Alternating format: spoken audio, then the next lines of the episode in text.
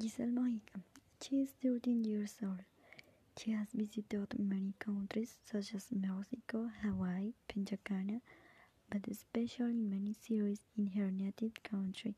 When she was little, she longed to learn English and study medicine, but dreams she has complemented. She was living in the United States as an au pair for two years after she returned to Colombia and finished her medical career. She currently specializes in pediatrics and she has taken many nutrition courses and knowledge of her patients. In her free time, she loves to skate as she has done since she was little. She also loves share time with her family, especially with her younger sister.